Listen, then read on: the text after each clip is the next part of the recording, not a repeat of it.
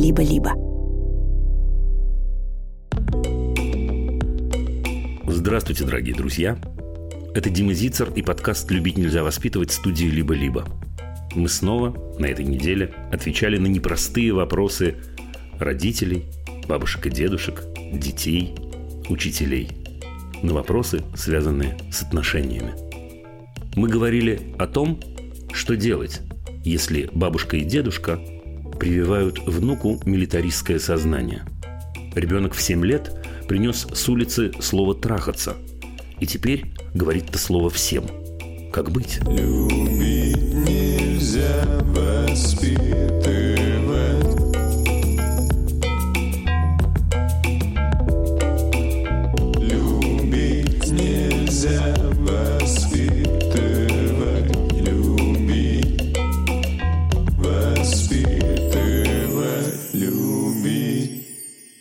559 день войны в Украине. Продолжаются убийства детей, женщин, мужчин, стариков. Продолжается планомерное разрушение инфраструктуры. Продолжается бойня. Я понимаю, что невозможно все время об этом говорить, и даже невозможно все время об этом слушать. Нет-нет, да и стали появляться комментарии в YouTube, вступление можно промотать, можно промотать. Но этой программы сегодня не существует для меня, во всяком случае, без возможности поделиться с вами тем, что я думаю.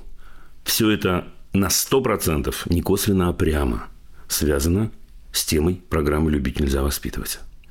После последнего эфира, который, напомню, был посвящен в первую очередь первый блок способом перехода на семейную форму обучения, мы получили очень большое количество отзывов и реакций и благодарностей. Коллеги мои дорогие из студии «Либо-либо» сделали даже из этого карточки, которые можно найти в Инстаграме, и получить выжимку вот этого самого пути, который необходимо проделать для перехода на семейную форму обучения. За эту неделю, не знаю, следили вы или нет, продолжается уход, чтобы не сказать исход, учителей из школы вузов. Нет дня, вот последнее время, чтобы я не получал на эту тему сообщения, чтобы мне не писал об этом кто-то из учителей, вот тех самых, или просто кто-то из учеников, из людей, которые становятся этому свидетелями. И тут задам я вам вопрос, пусть он будет риторическим. Вот вы задумывались, почему? Почему они выбирают э, терять работу, терять статус? Что ж с ними происходит-то там такое? Пожалуй, я обращаюсь сейчас к тем, кто говорит, да ладно, да все в порядке, да надо идти вперед, да надо продолжать. Даже если не все в порядке, все равно надо продолжать. Почему они это делают? Знаете, как сказано в блистательном фильме Андрея Тарковского «Солярис», тут скорее что-то с совестью. Я думаю, что эти люди, которые, на мой взгляд, герои, так вот, эти люди не могут вести себя иначе. И нет, нет, они не бросают детей. Они подают пример человеческого, профессионального и взрослого поведения. Как всегда я оговариваюсь, я оговариваюсь не для проформы. Я знаю, что есть и учителя из школы, которые все еще могут работать по-прежнему и работают по-прежнему. И здорово, что у них это получается, и пусть работают. И поверьте мне, ребята, вот все, кто меня слышит, этим школам, этим учителям, этим директорам очень нужна ваша поддержка. Я знаю это по себе. Очень нужна. Поддержка на уровне, когда вы приходите за ребенком, сказать, ребят, спасибо, ребят, мы с вами, ребят, мы вас поддерживаем. Вот на таком уровне поддержка. В определенном смысле сегодня мне кажется, в наше время у каждого человека открыт личный счет с Богом, с небесами, с судьбой, называйте это как угодно, в зависимости от того, верующего человека или неверующий. Именно личный счет, когда мы решаем сами, когда нас невозможно, невозможно обязать быть в группе и решать скопом. Вот как в фильме «17 мгновений весны», если вы помните эту историю. Невозможно. Каждому решать самому. При этом так хочется, я это понимаю, я понимаю многих людей, так хочется присоединиться к большинству, так хочется не париться, так хочется проснуться утром. И чтобы этого ничего не было, ничего не получится. Будет. Еще раз, у нас личный счет с Богом, у каждого из нас. И вести этот счет каждому в отдельности. И знаете, это рифмуется с сообщением, которое я получил давным-давно, не отвечал на него, но оно не выходило у меня из головы. Сообщение было такое. Дима, вы любите цитировать Высоцкого, значит, нужные книги ты в детстве читал. Точно очень люблю, вы это знаете. Какие? Есть ли такие, которые заставляют вас вести себя именно так, как вы ведете себя сейчас? И я подумал, что есть. И таких книг много. И кое-что я вам сейчас прочту. Это стихи потрясающие, гениальные, на мой взгляд, Александра Галича.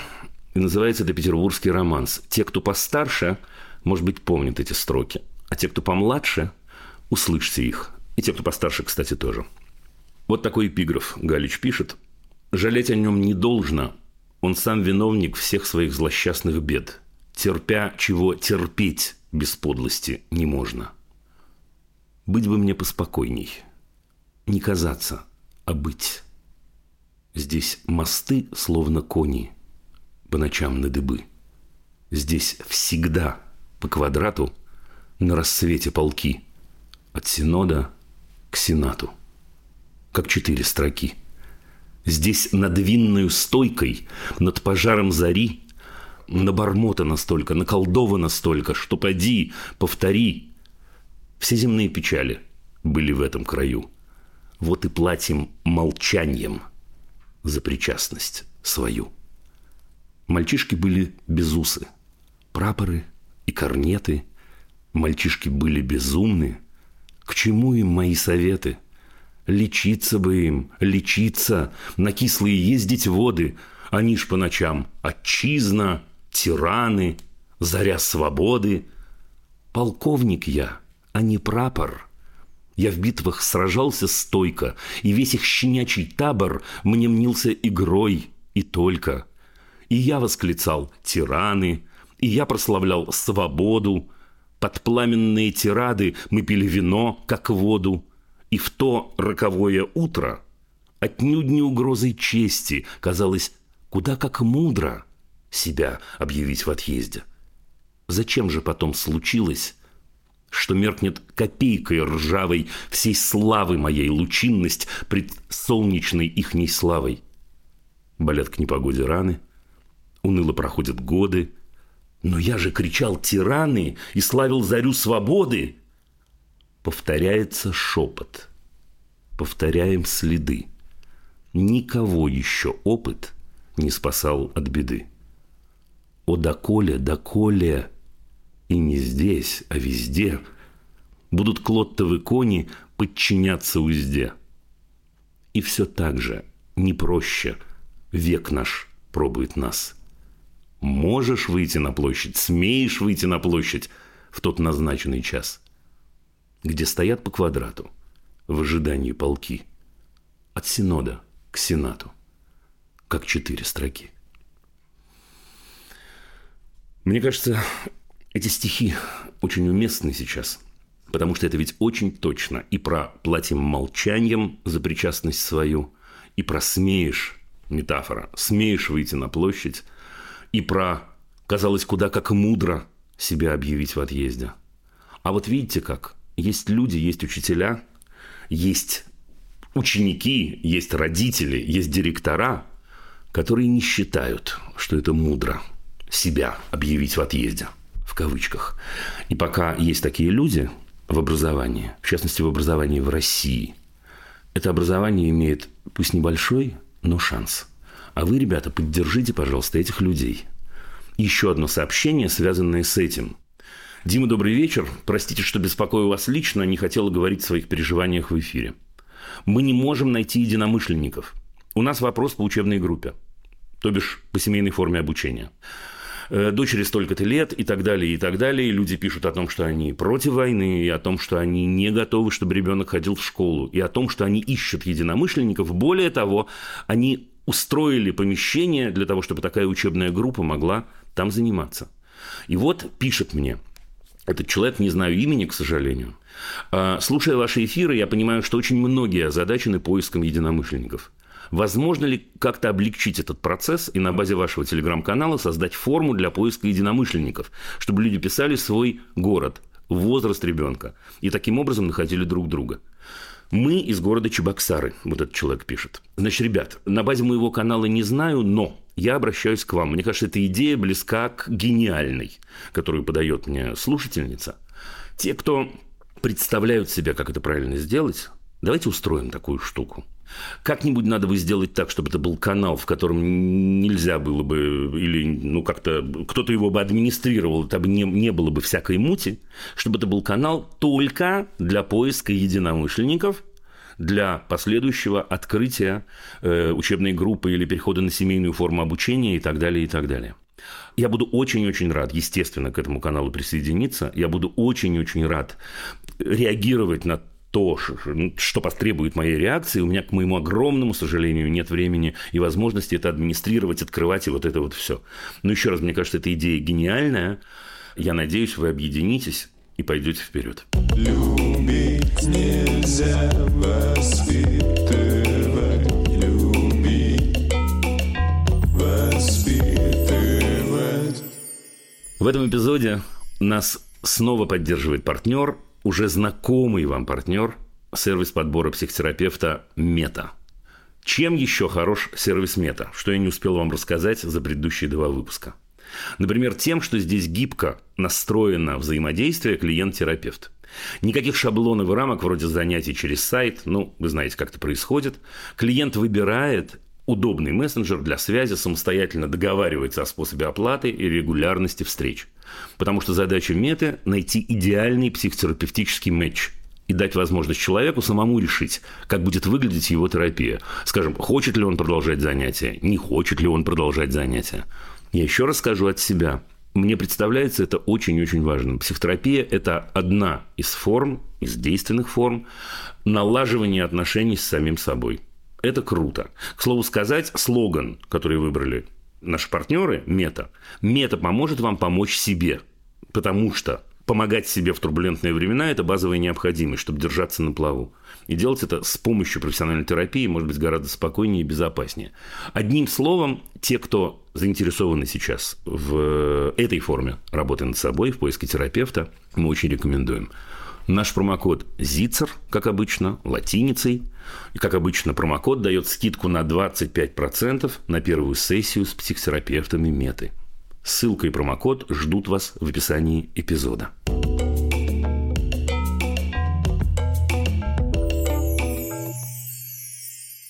У нас уже на линии Катя из Великобритании – Здравствуйте, Катя. Здравствуйте. Спасибо, Дима. Сразу вопрос. Давайте. Нашему сыну 5 лет. И я заметила, что уже примерно год, как он стал использовать руки и ноги, чтобы как-то выразить эмоции. Он дерется. С кем? С кем дерется? С нами в основном. В основном достается мне больше всех. А. Да, иногда с друзьями. А сразу давайте ситуацию, вот когда он вас побивает. А недавно была ситуация, когда на детской площадке а, дети не захотели воспринимать э, ту игру, которую он хотел поиграть. То есть э, он хотел назвать корабль определенным образом. А ребята, которые там были, они хотели по-другому. И вот очень разозлило. Я попросила его выйти и поговорить. Он, размахнувшись, ударил меня. Мне пришлось его вынести и разговаривать уже за пределами площадки. Эмоции были очень бурные. Не знала, как с этим обходиться. Важный вопрос по ходу, сейчас вы продолжите. То есть он руки-то распускает только с вами или с ребятами тоже на площадке? Ну, он иногда может э, немного ударить кого-то из друзей. Понятно. Все, поехали дальше. Мне кажется, что, я, может, тоже сказала, что это примерно год продолжается. Он кричит еще, когда ему что-то не нравится особенно, он любит очень громко крикнуть э, в состоянии гнева. Что кричит? Просто, просто кричит? И, или слова какие-то кричит? Просто «а», Понятно. Когда это происходит, э, я могу сказать, что во время игр в основном, когда нужно уходить, я думаю, что когда он голоден, когда он уставший. А мы можем проверить это, или, может быть, вы проверяли? Вот когда он голоден, и когда он уставший. Ну, например, так сказать, если у вас, э, не знаю, булочка в сумке, и вы так раз эту булочку, и его отпускает, или нет. Это важный момент. Точно. Точно так и происходит, кстати. Часто. Прикольно. Но иногда невозможно его заставить съесть, потому что он находится в состоянии Всунуть такого... в него эту булку иногда невозможно, я понимаю. Именно, потому что он кричит, потому что он в состоянии иступления, невозможно с ним иногда договориться вообще, пока не дождешься, что эмоции немного поулягутся. Такое происходит. Иногда он не слышит, что ему говорят из-за своего же крика. Да, я понимаю. А еще знаете, какой вопрос неожиданный у меня? А как он ложится спать у вас? Неплохо, быстро довольно уставший уже бывает. Быстро довольно ложится спать. То есть нету никаких, нету никаких Определенная там... церемония, определенное укладывание у нас. Книжка, аудиосказка. И все отлично, никто не злится, все в порядке, все хорошо. Нет, больше нет. Вот давно уже не помню такого, чтобы он злился. Здорово. Значит, давайте тогда я проверю сейчас одну, одну, одну идею, ну, совсем-совсем примитивную. Я думаю, что вы будете надо мной даже смеяться, а может, вы это уже проверяли. То есть, верно ли я понимаю, Кать, что если вообще-то прямо по часам, каждые два часа закидывать в него еду, таким образом нормализуя уровень сахара в крови, давайте произнесем дополнительные какие-то вещи, то происходить этого не будет. Это так или не так? Возможно. Если я каждые несколько часов буду напоминать, что пора покушать, вы имеете в виду? Чтобы это ни было. Угу. Возможно, да. Отлично. Это мы отложили. Понятно. Хороший, хороший ответ. Мы его попробуем с вами непременно. Правда? Ну, в смысле, в действии, как это работает. Окей. Момент следующий. А вот как вам кажется, он знает, как на самом деле надо реагировать, если он злится? А, думаю, да. Ну вот я пришел к чувакам в песочницу, говорю, давайте назовем нашу яхту «Беда». Они говорят, не, никакой беды, назовем нашу яхту «Победа». Как ему реагировать в этот момент? Ему можно подождать, пока ребята поиграют, и потом поиграть самому. Или пригласить других желающих. Ему можно поиграть с ребятами в их игру, а потом после этого поиграть э, в свою игру. Нет, это мы с вами говорим, мы с вами очень умные, Кать. Катя и Дима, конечно, все разрулят. Он-то это знает или нет? Да, я ему проговаривала про эти вещи. Но в тот момент, когда это происходит, и ему, очевидно, тяжело принять действительность такой, какая она есть, что вот игра идет не по тому сценарию, который он желает. Отлично. Последний вопрос. А он сам от этого страдает или нет, как вам кажется? Он плачет, кричит. Кричит на детей, замолчите. Нет, это он кричит, потому что он злится ужасно. Не-не-не-не-не-не, это Ка- мама Катя страдает. Но вот если вы бы задали ему этот вопрос, да, я понимаю, что вы не задавали, ничего страшного, зададите. Он бы хотел избавиться от таких реакций или нет? Но это я очень взрослый вопрос сейчас задаю. Но давайте по-взрослому. Я спрашивала так. Я ему напоминала об этой ситуации, спрашивала, тебе неприятно? Он, как правило, во-первых, не хочет разговаривать про те ситуации, которые произошли уже. Он старается избегать этого и говорит, все-все-все, я уже все знаю. Видимо, лекции не хочет слушать. Видимо, уже наслушался. Нет, нет, нет, Катя, я вас прерву, я не о том, я не о том. Что-то у меня не получается вопрос задать правильно. Я не говорю, плохо ли ему в этой ситуации, когда э, корабль не назвали его именем. Я спрашиваю, плохо ли ему, что он реагирует так и не может реагировать иначе. Ну вот, например, я ну, там про себя знаю, у меня когда-то были проявления раздражения очень активные много-много лет назад, десятков лет назад. И я понял в какой-то момент, что мне от этого плохо. Мне. Да, что я не могу использовать такой вот умный, представляете себе, не могу вытащить из кармана другую реакцию. И научился. Вот я про это, понимаете? Хочет ли он в этой ситуации обсудить с ребятами спокойно или, или использовать другой способ, да, э, значит, название корабля, а не кричать, бить ногами, лупить маму и так далее? Ну, дело в том, что я спрашивала у него таким образом. Я спрашивала, как тебе, как ощущается это? Как ты чувствуешь себя, когда с тобой это происходит? Вот посмотри, э, давай вспомним, что с тобой происходило. Ты кричал, ты плакал, ты чувствовал себя хорошо, плохо.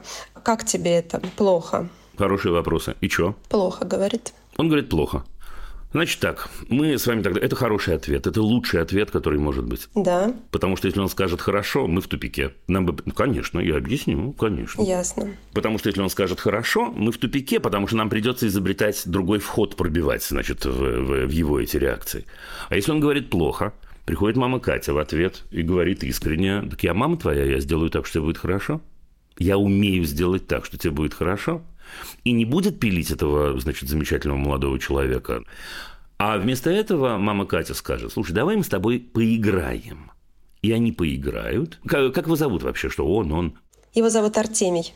Отлично. Мама Катя будет Артемием, а Артемий будет мальчиком, который назовет как-то корабль. Это будет игра такая. Понимаете? Ага.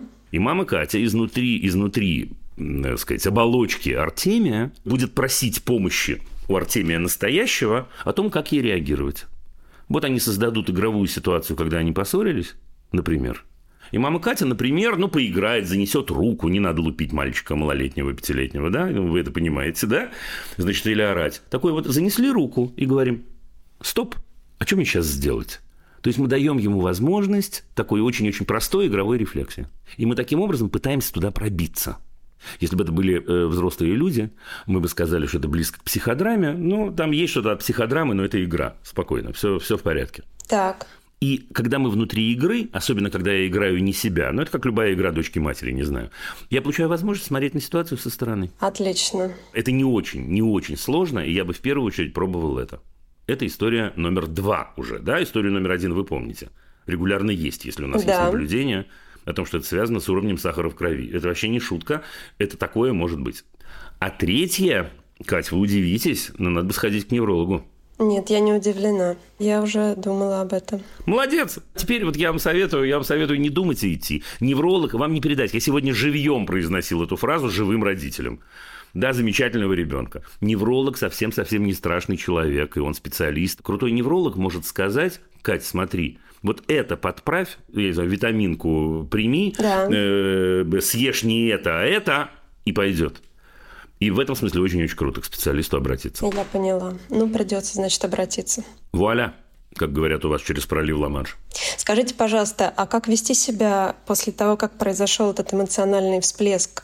Потому что, сами понимаете, когда тебя там немножко подубасили руками, покричали, там чем-то замахнулись. Не, ну немножко подубасили, это, это, эта история потрясающая, потому что, ну вы же сильнее его, правда? Конечно. Ну так поймайте руку. Конечно, я ловлю руку, просто он очень сильный, и руки приходится ловить очень серьезно. И, во-первых, удерживать, кстати, тоже хотела спросить, удерживать приходится применять силу, потому что ну, у него уже много силы. И, да, естественно. Он может замахнуться чем-то тяжелым, честно говоря. И это может продолжаться где-то 20 минут. Слушайте, а вы вдвоем живете вообще? Что у вас за состав семьи? Нет, у нас еще папа есть. И что папа нам говорит по этому поводу, когда на него замахиваются чем-то тяжелым? Но он тоже задерживает его ручки, ножки. Объясняем, что так нельзя. Просто иногда это громко выходит, и вообще-то сложно сделать так, чтобы он услышал. Он находится в очень сильных эмоциях. Значит, смотрите, конкретную реакцию я вам подскажу, и, кстати, практически уверен, что вам невролог скажет примерно то же самое, но конкретные реакции вы правильно делаете, вы силой держите его руки, вы защищаете себя, между прочим, на минуточку. И это важный месседж. Да, и важно говорить в этот момент, что вы не готовы категорически. Вот найдите тон, которым сказать, это не, не, я не имею в виду крик, естественно. Найдите тон, который будет достаточно жесток для того, чтобы он его услышал. Не жесток, а жесток. Мне кажется, что все в полном порядке, на мой взгляд. Задерживать и говорить. И говорить прям, я тебе не позволю, вот такими словами. Можно, нельзя. Я тебе не позволю меня бить, я тебе не позволю бить маму, я тебе не позволю бить папу. Да, Я очень люблю папу и очень люблю тебя. Я не позволю вам бить друг друга. Я, если, не дай бог, ты будешь в беде, я тебя буду защищать. Не позволю. Прям месседж вот этот. Не давай поговорим сейчас о том, какое у тебя тяжелое состояние. Я тебе не позволяю. Эй, рамки называется это. хорошо. Спасибо большое. С Богом. Спасибо. Да, потом, если захотите, напишите, что получилось. Да, и первое, и второе, и третье, да, напоминаю, еда, да, еда, игра, невролог. Да, я поняла. Пока. Удачи вам. Спасибо большое. До свидания.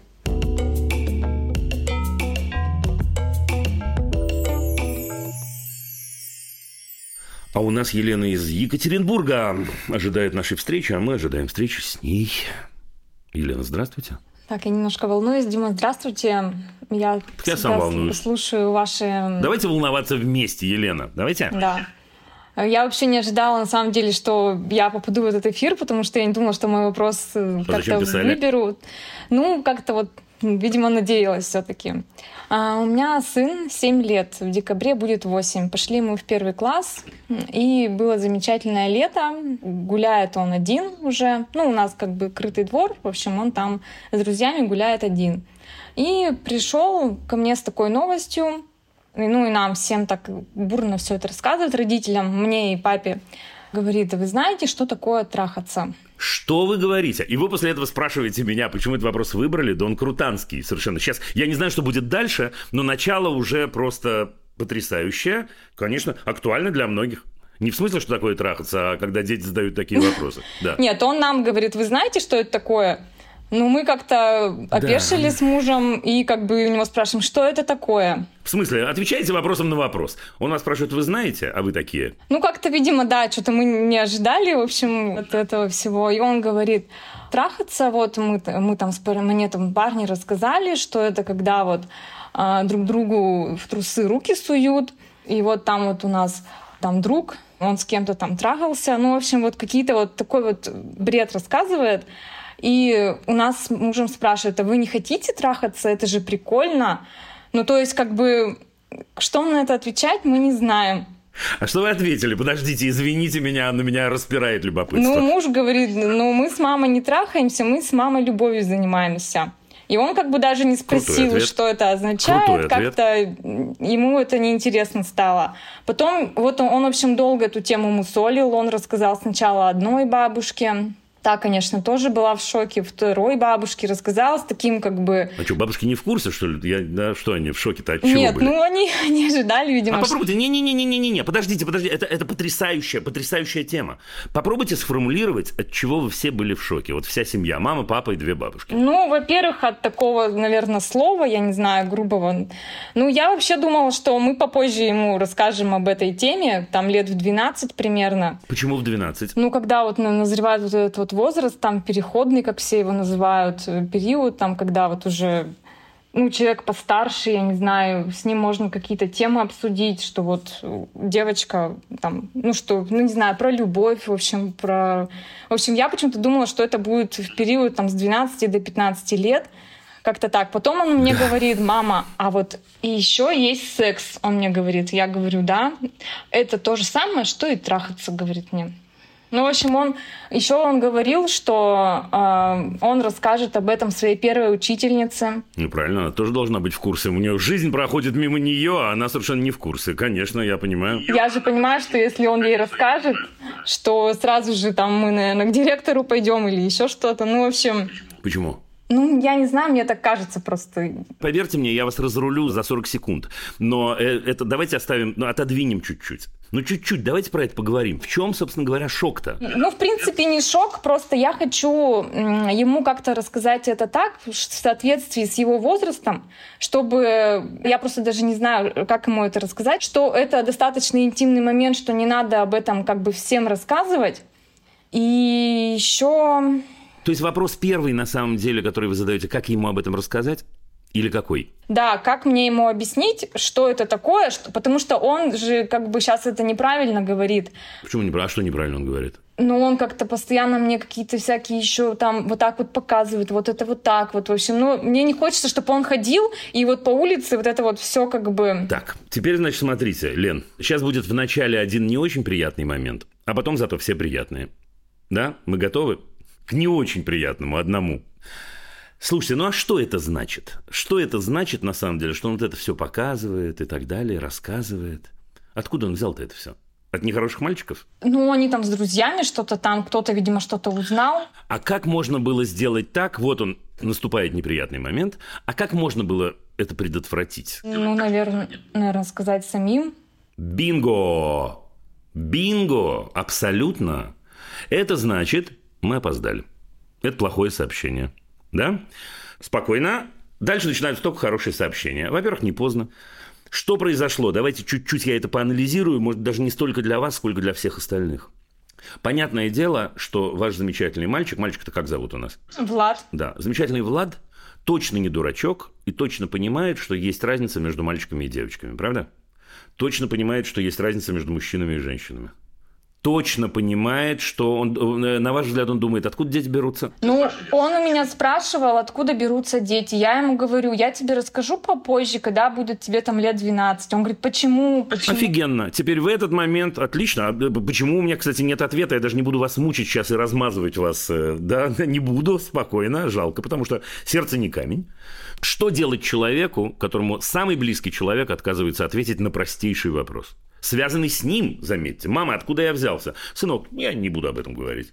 Я прихожу к самому близкому человеку в мире, к самому близкому, который знает обо мне какую-то тайну, обо мне.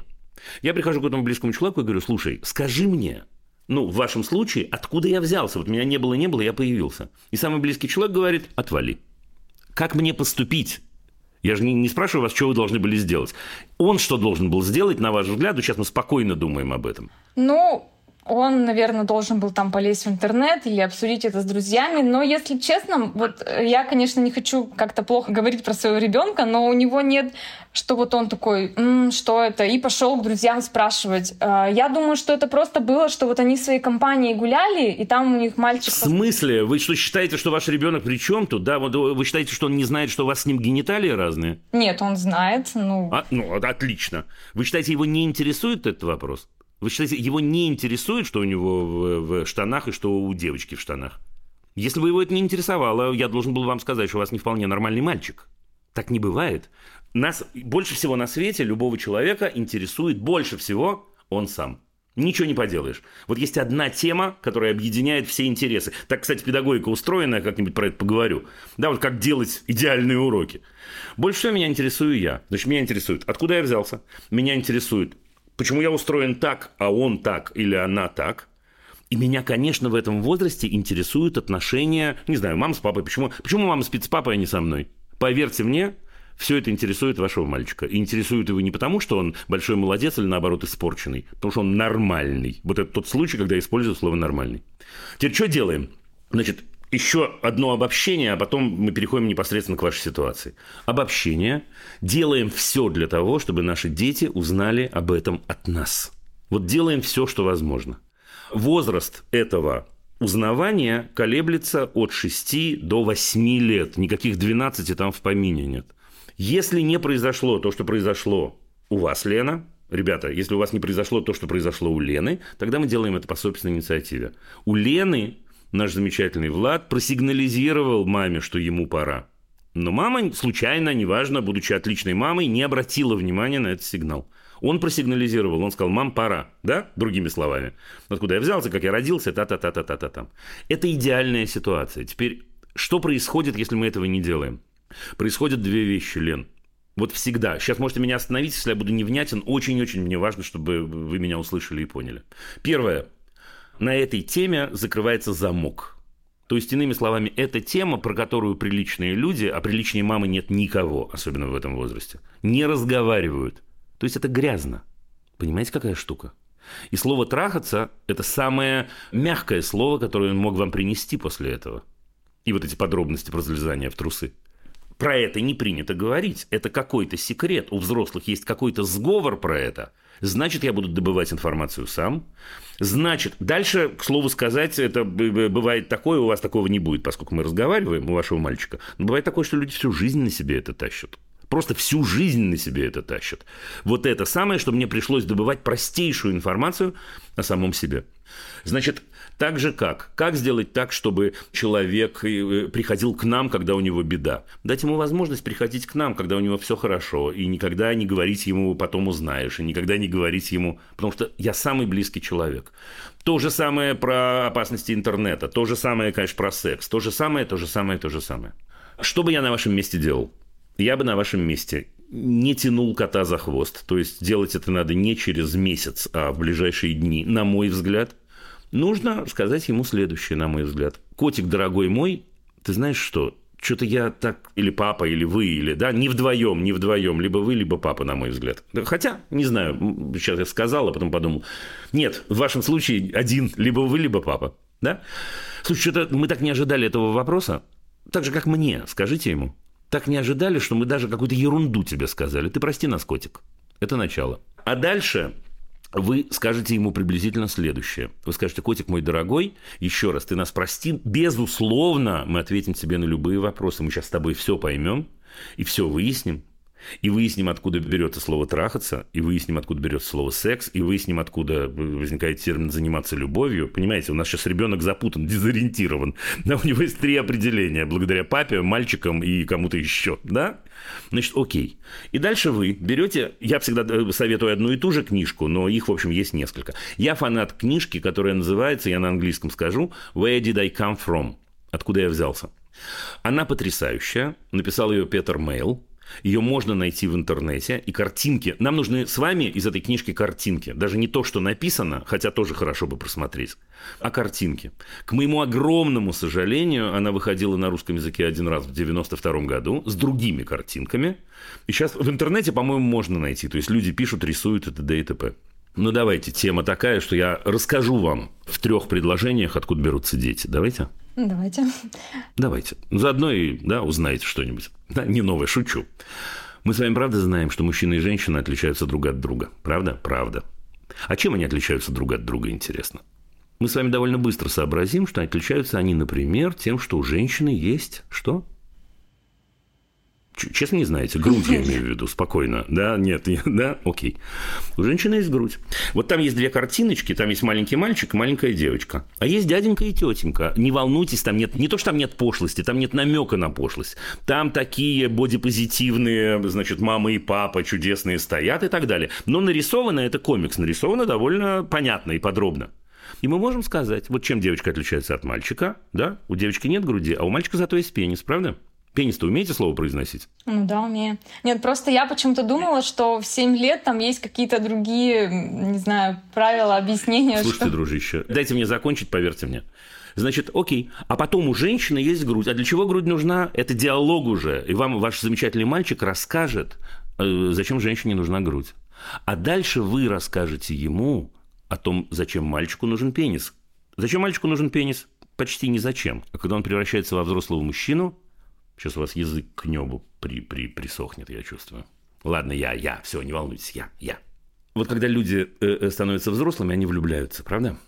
И они любят друг друга очень-очень сильно. Вот как мама и папа любят друг друга, представляете себе? И бывает такое, вот дальше будет большой брок про любовь. Я не буду вам пересказывать ни эту книжку, ни свои воззрения, я вас просто направлю. Но бывает такое, что люди, когда мы кого-то любим, очень-очень хотим обняться сильно, правда, с этим человеком?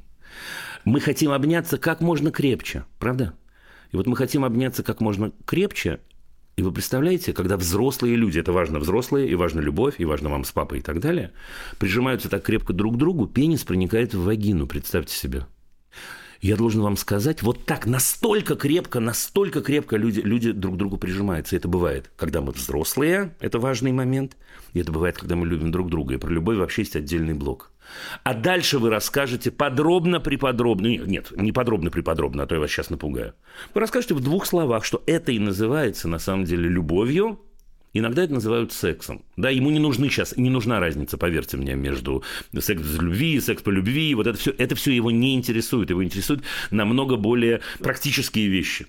И вы ответите ему на, на, на вопрос, он сам ответит на вопрос. А почему маленькие не занимаются любовью? Мой друг занимался сексом. Потому что для всего есть свое время, правда же? Да, много чего из того, что можешь ты, я не могу. А, а что-то из того, что могу я, не можешь ты. И придет время, я тебе очень завидую, настанет день, и ты влюбишься, и, и так далее, и так далее, и так далее. Вот так про это надо рассказывать. И про удовольствие, связанное с сексом, тоже надо рассказывать. Там есть свои метафоры, вы найдете. И про то, как сперматозоид встречается с яйцеклеткой, надо рассказывать обязательно. И про 9 месяцев надо рассказывать. И про огромное счастье, когда он родился, надо рассказывать. Я сказал что-то пошлое и грязное сейчас? Нет. Отлично. Вперед. Прям действуйте в ближайшие дни. Вот я вам рекомендую делать это в ближайшие дни. Я понимаю его, его желание рассказать об этом всем. Но вот вы подумайте, я не знал, не знал, не знал, не знал, и вдруг я такое узнал. Ну, представляете себе? А это нормально, что он хочет об этом всем рассказать? Э, Мне нужно ему говорить, что... Смотрите, если сейчас вы без разговора скажете ему, что это не нужно обсуждать, вы это уже сказали, вы закрепите эту модель, которую вы, вот это зерно вы заронили, того, что это грязно, поэтому с другими нельзя разговаривать. Как нехорошие слова нельзя говорить, как писать нельзя при ком-то. А нам с вами разве надо, чтобы он тащил этот сексуальный комплекс на себя всю жизнь, чтобы он с женой, когда они будут заниматься любовью, чтобы он считал, что он совершает что-то грязное? Разве нам с вами это нужно? Нет. Ура! Действуйте поэтому, и в конце разговора можете сказать про то, что эта вещь интимная, про то, что поэтому есть отдельная спальня, поэтому взрослые, поэтому по любви. Там много формул, которые нужно повторить. Все, прощаюсь Поняла, с вами. спасибо. До свидания. Спасибо вам большущее. Уверен, что эта тема важна не только для вас. Прямо уверен. Поверьте мне, это не частный случай, а наоборот очень-очень частый. Все будет отлично, вам сам- самой будет так интересно про это разговаривать, честно. Вот обещаю вам.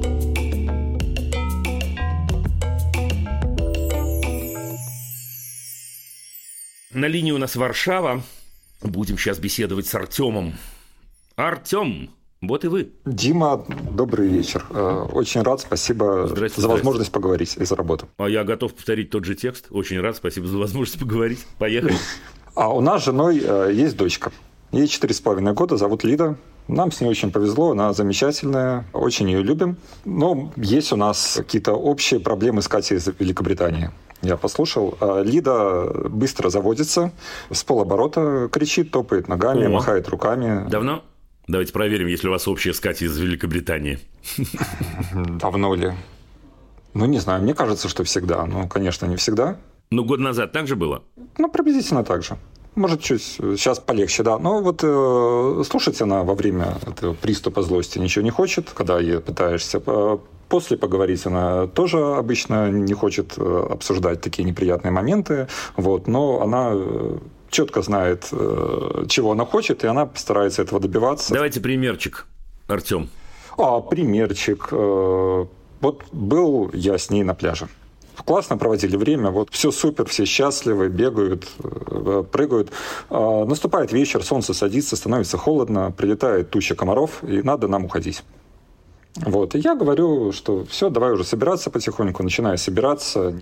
Вот, но она явно не собирается, и я раз сказал, два рассказал, три сказал, четыре сказал. Дальше у меня уже дилемма. Я ну, не понимаю, мне надо или ее брать как-то силой вести, я не хочу. Я начинаю там сам уходить. Она идет за мной и кричит. Правильно. Когда там это было в начале э, месяца, это закончилось такой истерикой на час. Мгм. Остальные примеры похожи? Ну, грубо. Это, это, это кейс э, в данном случае? То есть, это переносимо на другие примеры или нет? Да, нет, ну, другой пример, например, э, тоже с ней был. У нее ночью поднялась температура. Мне надо дать ей жаропонижающее. Вот я ее бужу, вот, но она не хочет жаропонижающее. И у меня тоже, вот я ее там 20 минут уговаривал, потом у меня закончилось терпение, я дал его силой. Чувствовал я себя очень плохо. Я понимаю, что мне надо дать, что это моя обязанность как родителя, что тут нет вопросов, но мне хотелось этого добиться без зажимания человека и не вливания ему ибупрофена в рот. Понятно. Да, мне неприятно. Значит так. Замечательный Артем идет с женой на пляж. Значит, они не оговорили, когда они вернутся. Ну, так получилось. Наступает вечер. Прилетает, э, что там, стая комаров, вы говорите. Жена говорит, значит, Артем оделся и пошли. Артем говорит, подожди, мне вообще не очень мешают эти комары. Я бы еще посидел, смотри, как хорошо мы сидим. Жена говорит, пошли. Как должен вести себя Артем в этой ситуации? Та-та-ра-та. Пока музыка, пока фон. Тум-пу-тум-пу-тум-пум. Че? Ну, договариваться как-то. Рассказывайте как и о чем. О чем договориться? Ну, то- а- а- обычно тут, ну, Артем хочет остаться на пляже. Ну, договориться, сказать, «Ну, давай еще пять минут и пойдем, да, ну, то есть, ну, нам же надо как-то... Почему пять мы ж- минут? Что за торговля? Почему это пять минут? Почему не семь? А, Так. ну, какой-то компромисс. Я хочу уйти, э, не хочу уходить, она хочет уйти э, сейчас, и нам надо найти какой-то, ну... Ну, не, ну что, что, что делать? Я, я искренне спрашиваю, что делать будем? Это, вот видите, эта ситуация, она, она ми- минимальная, простейшая. Ну, а что делать-то? А, Понятно. Это хорошо, что вы зависли. Это хорошо, Артем, что вы зависли. Так, переносим. Что надо было сделать Лидия в этой ситуации? Что надо было сделать Лизе в этой ситуации? Ну, а, Это хорошо, что вы второй раз зависли. Это прям хорошо, это чудесно. Это называется начало рефлексии. Я обожаю этот момент.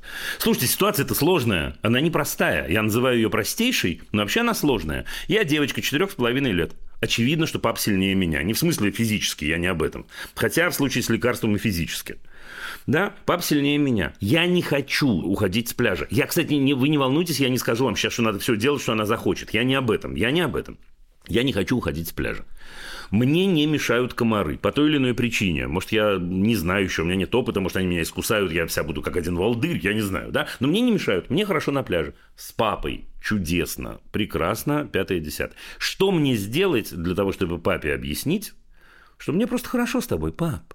Пап, ты знаешь, как быстро пролетят 10 лет, и ты будешь ходить по пляжу в одиночестве и вспоминать этот момент, как мы с тобой вдвоем были на пляже, лежали, держались за руки и так далее. Пап, это от меня текст, а не от нее, как вы понимаете, но это правда.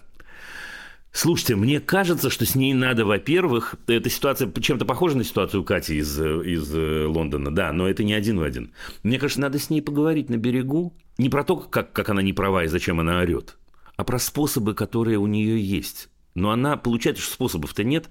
Я не буду вас еще пытать, но наверняка ситуация, я же спросил, ситуации будут похожие. Будут похожие, когда она про что-то сказала, например, я не хочу, и приходится ее проламывать. Даже если мы взрослые считаем, что она не права. Надо бы дать ей инструменты взаимодействия всякие.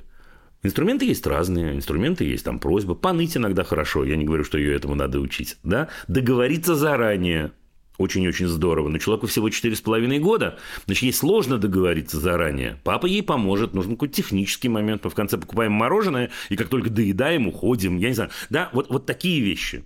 Подпорочки ей нужны. Потому что иначе получается, ну, что вы ее проламываете, в ситуации с пляжем тоже проламываете. И она, почему она бьет, э, как это, стучит ногой по полу? А что ей делать? Она злится. Могла бы между глаз бы закатала, да, но не может. А, да, понимаю. Но с пляжа можно заранее, но есть же какие-то не, непредвиденные ситуации. Идем мы мимо магазина, она хочет в магазин, у нас нет времени. Э, я не могу договориться заранее. Или с жаропонижающим. Э, Жаропонижающая отдельная тема. Во-первых, так. Во-первых, я прямо вам обещаю, ну, почти точно, ладно, обещать не буду, что-то я много сегодня обещаю, слишком. Но если вы наладите первое, у вас наладится и второе. Если появится вот эта возможность обсуждать, разговаривать, и если будет иногда получаться по ее, без силового варианта, это самое ценное на свете, Артем. Вот представьте себе, она бы сказала вам на пляже, пап, ну давай еще 10 минут побудем. И папа тут же говорит, а знаешь, давай. Это офигенный опыт положительный, просто офигенный, заоблачный, понимаете, сам по себе. Я подозреваю, что у нее такого опыта нет. Не потому, что вы плохие родители, да, потому что очень трудно, и мне, наверное, трудно. Да, когда-то точно было трудно. В тот момент, когда ребенок говорит, ну давай, сказать, «Э, давай. Всегда у нас на устах есть вот это, нет, ну как же, мы договорились, нас ждут, нас не ждут, не договариваются. Вот это все. Попробуйте. Про жаропонижающее, ну давайте так. Человек спит четырех с половиной лет. Да? При этом взрослые понимают, что надо принять лекарство. На что может рассчитывать человек четырех с половиной лет, при том, что она маленькая, а вы большие? Вот какие у нее есть права, как вам кажется?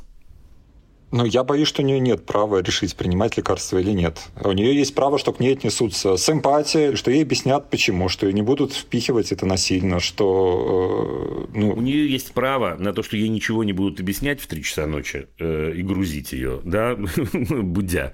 У нее есть право на то, я уверен, что в вашей семье это принято, только в этой ситуации вы, возможно, этого не сделали. На то, чтобы вы ее всю облизали, обцеловали, ту-сю-сю-сю-сю, поуговаривали, посюсюкали, разбавили это лекарство с самым вкусным и сладким на свете, что вообще у вас в доме есть, и то, что она любит, да, уговорили ее э, выпить, ей надо поломаться в этот момент, может быть, а вам надо поуговаривать, а может, ей не надо поломаться, она спит всего лишь, да, значит, мы сю-сю-сю, пу-сю-сю-сю, и влили это в нее, все, вот, вот на что у нее есть право. У нее есть право, ну, еще раз, не пить горькое лекарство, а на то, что ее родители, лучшие на свете, максимально подсластят ей пилюлю. И собственным поведением и всем остальным. Тут нет обмана. Тут нет, обмана, тут нет манипуляций, тут ничего. Есть сочувствие к собственному ребенку, который от меня абсолютно зависит. Но все. Это такое наше взрослое дело. Оно, кстати, бывает очень неприятным. Наше, вот мне так кажется, это наше взрослое дело. Сделать все, сесть с мамой вместе и придумать, как в этого маленького ребенка, 4 лет, влить, значит, вот эту штуку. Да, у вас же вы ибупрофен-то пьете э, сиропчик, я полагаю. Сиропчик, да, да, сладкий. Сиропчик, ну так отлично. Ну дальше я не буду вас сейчас рулить. Ну, я не знаю, три столовых ложки варенья или печенья, или я не знаю что. Я понятия не имею, что. Вы не думайте, эта ситуация непростая, но ночью бы э, выпить э, лекарство, заставить ребенка. Поэтому она требует довольно серьезного подхода. Все. Ну, то есть, мне кажется, стрессики надо все эти снимать. Короче говоря, все, вот одна линия. Спасибо вам большое. Надеюсь, что ответил. Спасибо.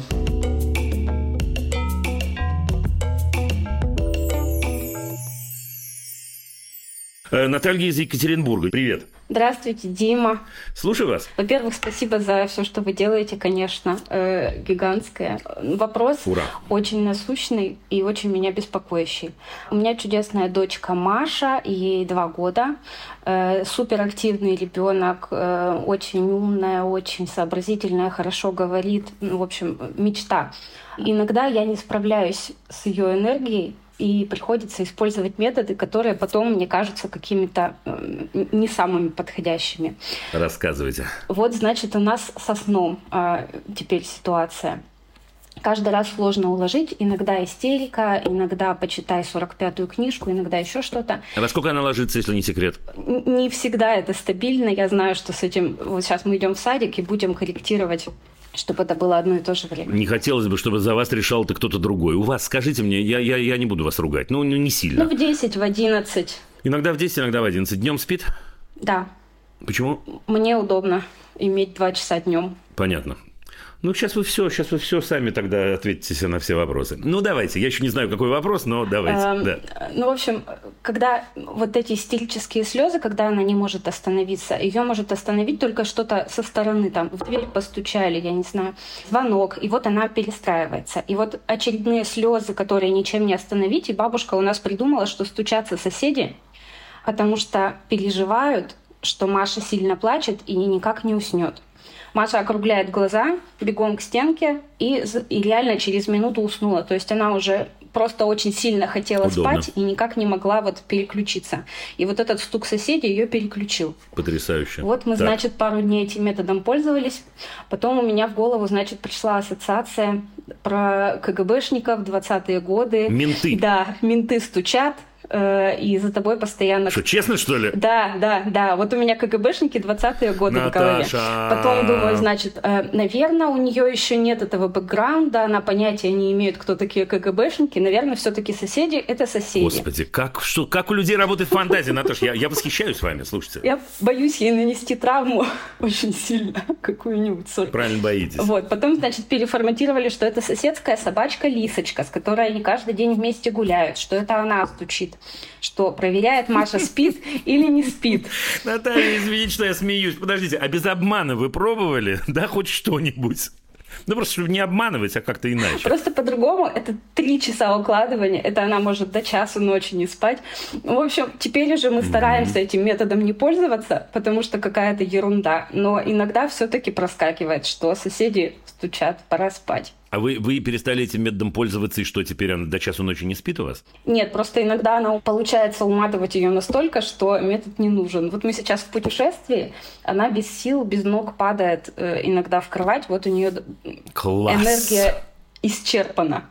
Но обычно у меня не получается до этой точки дойти в нормальной ситуации. Ну, ладно, какой вопрос вы мне задаете? Ну Давайте. вот про соседей это вообще как? Можно таким методом пользоваться? Или все-таки это Нет. большой брат, который следит и ничего хорошего? Нет, слушайте, ну подождите. Я, давайте, я сказал нет, но я, я, в общем, совершенно ничего не имел в виду. Смотря какого результата вы хотите достичь. Это, в общем, да, прямая зависимость. Чтобы она уснула.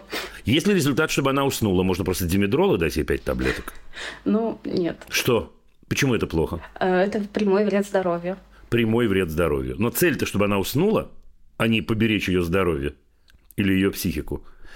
Значит, смотрите, что мы в этот момент делаем? В этот момент мы снимаем ответственность с себя и с нее, правда? И перекладываем ее на каких-то людей, собачек, я не знаю, органы какие-то и так далее, да? Государственные, я имею в виду. Она ни при чем. То есть, если я, двухлетняя девочка, например, она еще чуть маловато для этого, ну подождите, будет три года, она прямо это распочухает на 100%. Если я двухлетняя девочка, что я понимаю из этого? Что когда соседи не стучат, то Можно не спать. умница, садись пять. Потому что это же соседи решают, когда мне спать, правда? А не я. Я иду спать не когда я хочу спать, а когда собачка залаяла, машина проехала, соседи постучали. Теперь, что я вам предлагаю? Я не знаю, что вы так мучаетесь, мне вас так жалко вообще. Честное слово, сердце кровью обливается, я говорю серьезно. Ну, надо принять какие-то решения. Значит, во-первых, бывают дети, я не случайно вас спросил про дневной сон, бывают дети, которые не спят днем. Вот им не надо спать днем, им количество... В два года, смотрите, в два года, если у нее нет, ну, никаких особенностей, у нее нет, поверьте мне, суть потому, что вы рассказываете, она не может сама регулировать свой сон. То есть она не может, например, если она хочет спать, э, проснуться и пойти встречать рассвет. Понимаете? У нее организм отыграет ровно то, что отыграет.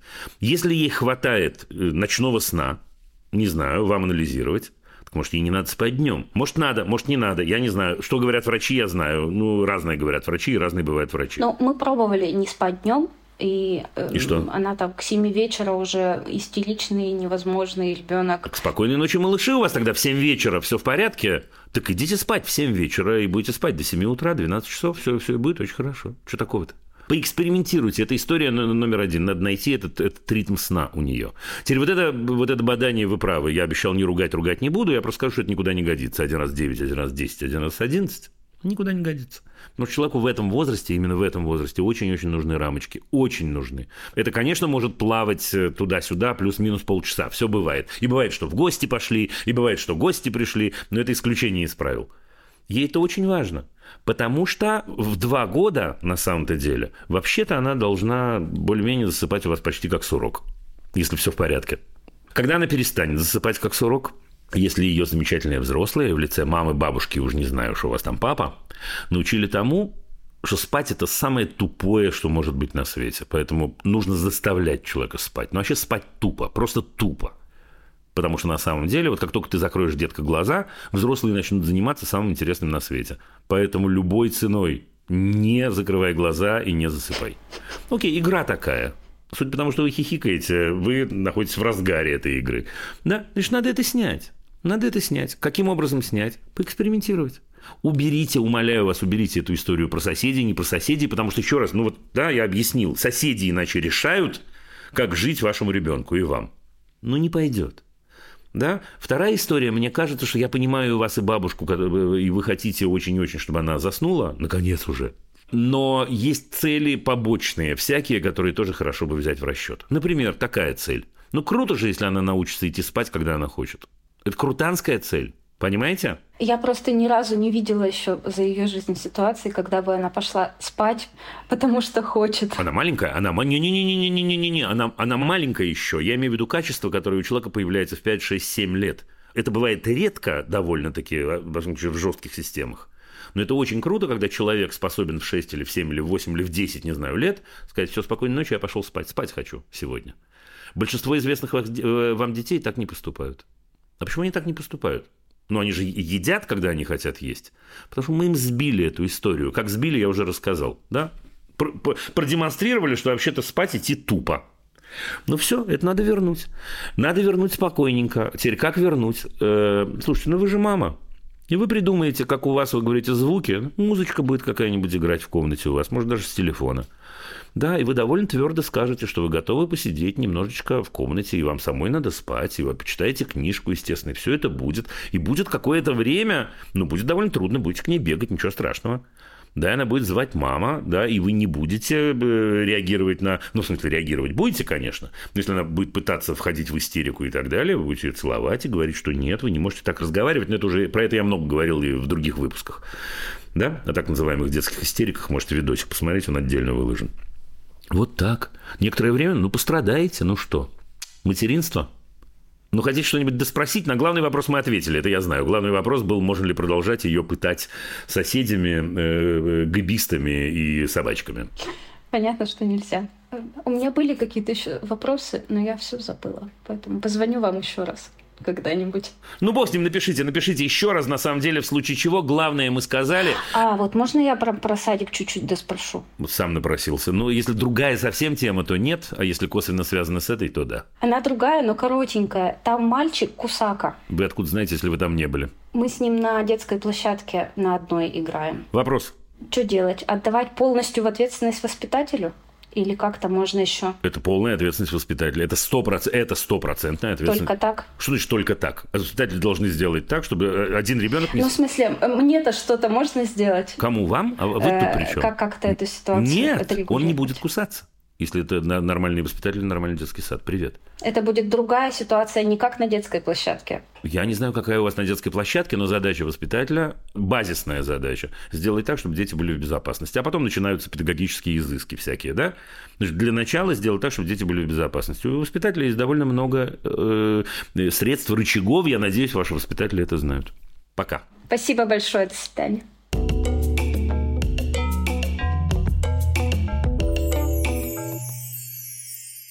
Авигаиль из Израиля, здравствуйте. Алло, привет. Слушаю вас. У меня есть сын, ему 6 лет. Он пошел э, в первый класс в этом году. Но проблема, о которой я буду говорить, она, в принципе, уже, наверное, год, может быть, год-полтора. Э, ну, я не знаю, может, это не проблема, может, я только вижу в этом проблему. Э, как только у него возникает ну, когда есть несколько людей, он начинает вести себя... Ну, публика, вы да. можете, если хотите, что, что-то у вас вызовет затруднение, можете сказать на иврите, Окей, я окей, вас спасу, здорово, так и быть. Хорошо. Ну, когда у него есть публика, он э, начинает сразу вести себя вызывающим таким образом. Ну, видно, что он хочет просто за- как-то внимание к себе притянуть. И это внимание очень зачастую, оно как, чтобы на ним посмеялись. Он один у вас? Нет, сейчас два. Когда появился второй? Э, Месяца три назад, три месяца назад. Но я проблему эту видела еще до этого. Я понял, понял, полтора года, я даже записал себе полтора года, все в порядке, нет проблем. Да, ну, А вопрос такой, э, что с этим делать и откуда искать корни этого? Мне очень интересно. Может, я, что-то наделала. давайте два примера. Окей, значит, э, мы были в бассейне, и он там увидел детей, которых он не знает, но как бы примерно его возраста. И вот он делает типа пантомиму, как будто бы он Нихнас Баамуд, бррр. Входит в столб, говорит сейчас моя собеседница, да, как будто он сталкивается с столбом, да. И что? И они смеются, и он тоже смеется. Ну, А что плохого? я сразу буду защищаться, я пытаюсь быть хорошим родителем, как, как ты рассказываешь. А что плохого? Я не всегда это у меня получается. В тот момент я сказала ему, со своим телом шутки не шути, потому что это твое тело, не надо. А что, как он шутил шутки со своим телом? Может, у тебя растет... э, давайте мы уже перейдем на «ты», да, с легкой руки Авигаэль, потому что, да, это израильская фишка такая, на «ты» быть. А скажи мне, кто тебе сказал, что ему больно или что-то? Может, у тебя растет великий актер? Может, у тебя Чарли Чаплин, может, у тебя в семье? Э, вот, я сейчас у этого истории, у этой истории есть продолжение. Я сидела, думала, ну, как бы, и поняла, что, в принципе, мне, наверное, не, не очень нравится моя реакция на это все. И я бы хотела, мне, не- мне нет проблемы, чтобы он, э, ну, к себе это внимание привлекал, но я бы хотела, чтобы он как-то умел это Давай второй пример. Окей. Мы были на вечеринке семейной, и там было много детей его возраста, его как бы семья. Племянники, да. Бнейдудим. Да, э, племянники, племянники, двоюродные братья. Мгм. А, двоюродные братья, наоборот. И он начал, э, что он делать? Он начал пытаться их облизать, и они начали с этого смеяться. И вот они убегают, а он их пытается облизать. И вот э, убегают и пытаются их облизать. Так. Я с ним один раз поговорила, попросила, чтобы он остановился, потому что... Скажи мне, а что вот ты с ним разговариваешь, что он отвечает? Что ты ему говоришь и что он отвечает? Я говорю, это некрасиво, это ему просто неприятно. Они, скорее всего, тебе не говорят об этом, но им неприятно. Поэтому, пожалуйста, остановись. Э, И он говорит мне, хорошо. Потом он, начинает, он продолжает это делать, ну, не именно в этой форме, но тоже как-то выходит из этих э, рамок приличия, назовем их. Ну, я не хотела бы называть это рамками. Да, ну, допустим, да-да-да. Э, Ага. И вот снова начинает. И я его снова беру в сторонку, говорю, послушай, я тебе уже говорила, та-та-та-та-та. И все, и не работает. Давай третий случай. Как Только мы заходим в какое-то здание, где есть дети, ну, просто назовем их дети, потому что, правда, возраст безразличен. Главное, чтобы было несколько, не один, а два, а вот чтобы прям много было. И он начинает делать всякие звуки, такие... Ну, ну, просто ниоткуда. Видно, что я вижу, как, как будто бы свич какой-то. И ты что делаешь? Я пока, пока это не выходит из каких-то моих собственных рамок, я отмалчиваюсь. Молчу. Так, все, самый последний вопрос, Авигаэль. Последний вопрос, что говорит учительница нам? Про это она ничего не говорит. Ну, я так и не спрашивала ее. А, еще ничего не говорит, он только пошел в первый класс, да? Он только пошел в первый класс. Он только пошел, да. Значит, смотри, я тебе скажу. Э, Подожди, я еще должна очень важный добавить э, нюанс. Я, сего, я подумала об этом всем и думаю, может, он пойдет на актерский кружок. Ну, чтобы он как-то умел это все. Это первая вещь, которую я собирался сказать. Ура. Сегодня Да. он там был, но он прям звезда там, и мне такое чувство, что ему-то не надо. Почему ему это и не надо, если он там звезда? Как будто бы ему надо в группу еще выше, которой нету там.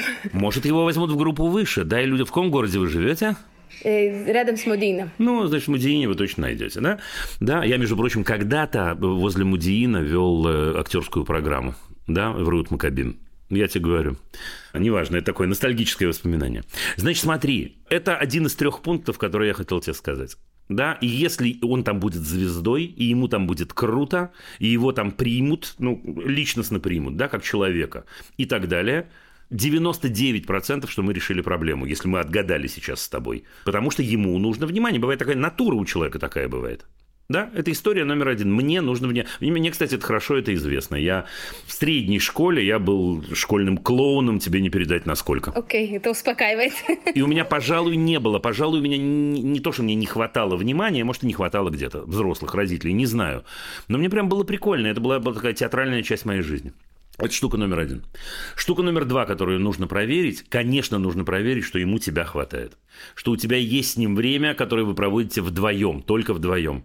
Это может решить какую-то проблему. А третье, давай подождем того, что скажет училка. Вот видит она то, что видишь ты или нет. И верю, что у вас хорошая учительница. И если она не видит, значит, ты немножко преувеличиваешь, кроме всего прочего. Потому что в Израиле очень на это глаз наметанный. На, вот скажем, всякие дефициты внимания, вот на это, на все. Да, так что ты на эту тему не тревожься и не волнуйся заранее. Все, если актерский факультет тебе уже, так сказать, да, э, уже что-то пошло, уже одно хорошо, как говорят в старой э, еврейской сказке. Прощаемся. Окей, okay, спасибо. Спасибо за все. Пока-пока.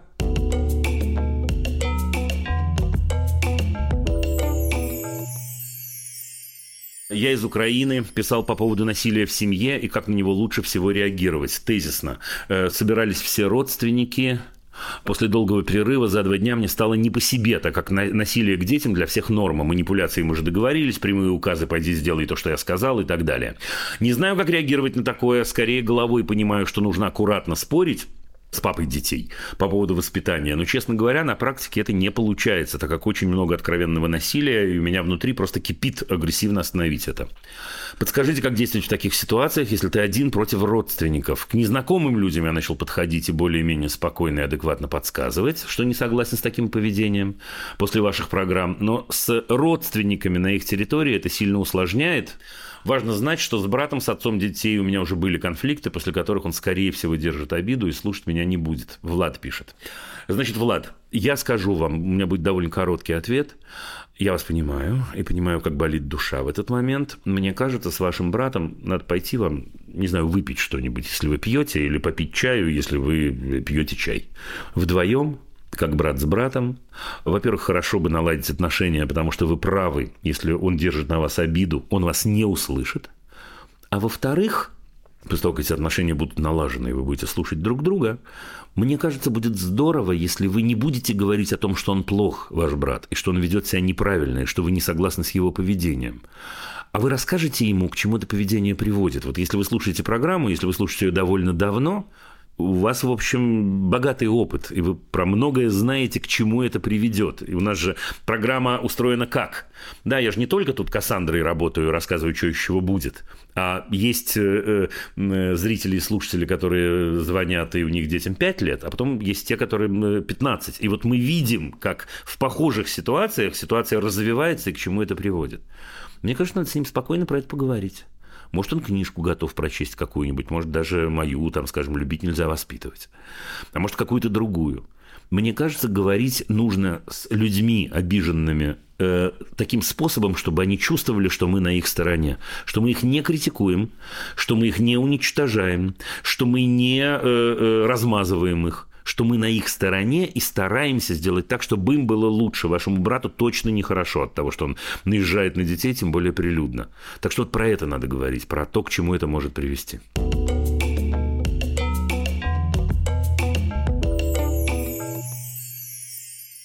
В одном из ваших эфиров слышала, как вы сравнивали систему поощрения в садике с проституцией. Да, было такое. Там давали баллы, которые можно было потом потратить на ярмарке. У одного детского психолога в Инстаграме увидела подобную систему поощрения, которую она использует для своей дочери. Посчитал зубы один балл, заправил кровать два. Если она наберет определенное количество, то они, например, идут в зоопарк. Является ли это тоже в кавычках проституцией или нет? А, а если нет, то где грань? Ира пишет. Ир, но вот если использовать ту метафору, которая сильная, сказать, конечно, она бьет на повал, но метафора та же самая, конечно, да. Давайте я объясню. Зубы надо чистить почему? Потому что в зоопарк хочется сходить? Или потому что прикольно зубы чистить. Мама чистит зубы, и я чищу зубы. Так у нас заведено в семье. Такая у нас культура семейная, зубы чистить. Заправил кровать. Мы заправляем кровать, потому что э, э, я продаю заправленную кровать за право э, пойти в зоопарк. Разве этот педагогический месседж мы хотим послать? Или я заправляю кровать, потому что у нас дома так принято, я не знаю, надо ли, чтобы так было принято или не надо – и вишенка на тортике. А мама в зоопарк не хочет пойти с любимой дочкой. Дочка должна сначала ей продать что-нибудь, чтобы в зоопарк идти и получать семейное удовольствие. Нет, мне кажется, что это очень-очень странно. И мне кажется, что это очень-очень жалко на самом-то деле.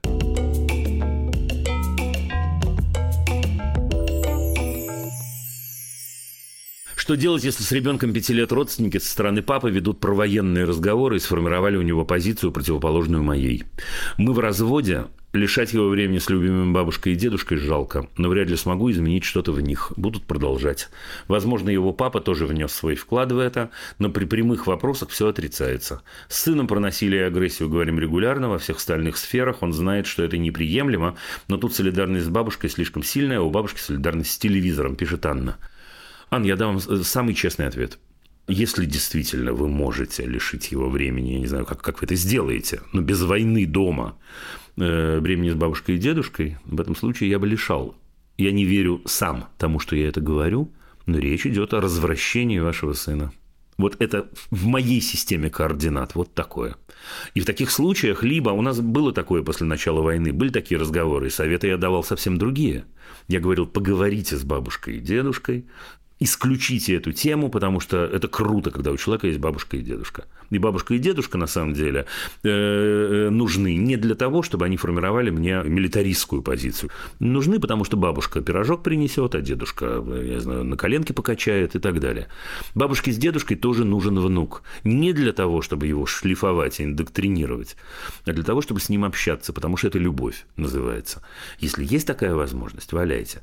Если вы уверены на 100%, что это то, что происходит, если они не вменяемы на самом деле, если вы не можете их остановить, это тот случай, когда, мне кажется, вопрос стоит очень-очень резко и очень-очень больно. Нет, я бы, я бы нет. Я бы не отправлял ребенка туда, где его индоктринируют. То есть могут принести ему очень серьезный вред на будущее в том числе. Но важно, я знаю, что это звучит драматично, важно-приважно, сначала проверьте как следует. Проверьте все способы. Попробуйте. Ну вот и все. Вопросы можно присылать через Google форму в описании выпуска. Это был подкаст «Любить нельзя воспитывать». Над выпуском работали редакторки Настя Кубовская и Саша Малинина, продюсеры Рита Берденникова и Паша Боровков, звукорежиссерка Нина Мамотина, композитор Дима Мидборн.